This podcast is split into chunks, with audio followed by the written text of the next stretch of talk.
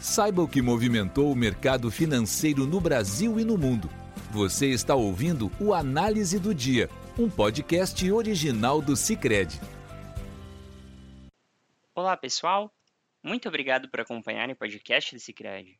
Aqui quem fala é Arthur Ongarato, da equipe de análise econômica, e vamos comentar os principais fatores que movimentaram o mercado aqui no Brasil e no mundo.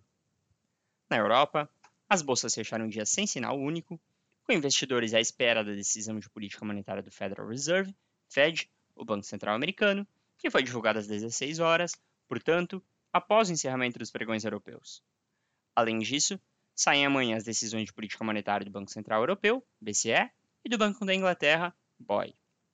No campo de indicadores, segundo a Eurostat, agência oficial de estatísticas da União Europeia, a produção industrial da zona do euro recuou 0,7% em outubro, na comparação com setembro, uma queda maior do que esperada por analistas, de 0,3%. Na comparação anual, a queda foi de 6,6%, contra uma expectativa de redução de 4,5%.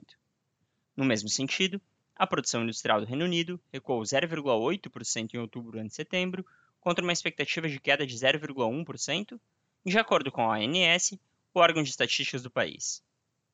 No início da manhã, esses dados sinalizando a fraqueza da indústria chegaram a impulsionar os ganhos das bolsas europeias, a reforçar a expectativa de que BCE e BOE mantenham juros em suas próximas decisões de política monetária, nesta quinta-feira, mas os ganhos não se mantiveram.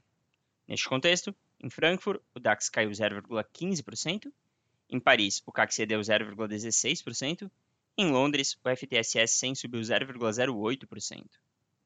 Nos Estados Unidos, o destaque foi a decisão de política monetária do Fed, que decidiu manter as taxas em 5,25% a 5,5% ao ano, pela terceira reunião consecutiva, decisão amplamente esperada pelo mercado. A atenção, portanto, voltou-se para o comunicado e para as falas do presidente do Fed, Jerome Powell. Além de as projeções dos dirigentes indicarem um corte maior em 2024, em seu discurso, Powell afirmou que os juros já chegaram no pico ou estão perto dele e que as discussões sobre relaxamento monetário já começaram. Comunicado e o discurso foram lidos como dovish, ou seja, mais voltados à manutenção ou redução das, das taxas de juros, e, com isso, a chance de o primeiro corte nas taxas de juros americanas ocorrer em março, que antes da publicação do Fed eram de 46,7%, saltaram para mais de 75%, de acordo com o monitoramento do CME Group. As apostas em cortes de juros mais agressivos no ano que vem fizeram as bolsas americanas encerrarem o dia com fortes ganhos. O Dow Jones avançou 1,40%, atingindo sua máxima histórica. O S&P 500 cresceu 1,37% e o Nasdaq subiu 1,38%. O petróleo também se beneficiou, recuperando-se das fortes perdas de ontem, em parte, com o WTI para janeiro subindo 1,25% a 69 dólares e 47 centavos e o Brent para fevereiro subindo 1,39% a 74 dólares e 26 centavos. Já os juros dos Treasuries fecharam em forte queda. Os juros da T-Note de dois anos recuaram a 4,44%, o menor nível desde junho. Os da T-Note de 10 anos caíram a 4,02%, o menor nível desde agosto. E os do T-Bond de 30 anos recuaram a 4,17%. Por fim, o índice DXY, que compara o dólar com uma cesta de moedas estrangeiras, teve forte baixa de 0,96%. No Brasil, hoje é dia de decisão de política monetária do Copom e deve optar por reduzir a Selic em meio ponto percentual, seguindo o consenso do mercado. A decisão sai após o fechamento do pregão. O Ibovespa, contagiado pelo cenário externo positivo, encerrou o dia em forte alta de 2,42% a 129.465 pontos, com apenas quatro ações no vermelho. No campo de indicadores, o volume de serviços prestados caiu 0,60% em outubro, ante setembro, na série com ajuste sazonal, segundo os dados da pesquisa mensal de serviços do IBGE. O resultado veio abaixo da mediana das estimativas, que era de estabilidade.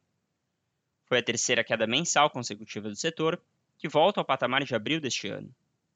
O destaque foi a queda de 2% em transportes, a terceira consecutiva, segundo o IBGE, devido ao término da safra recorde deste ano. Outro ponto importante foi a queda de 2,1% nos serviços às famílias. No câmbio, o dólar caiu 0,92%, cotado a R$ 4,92.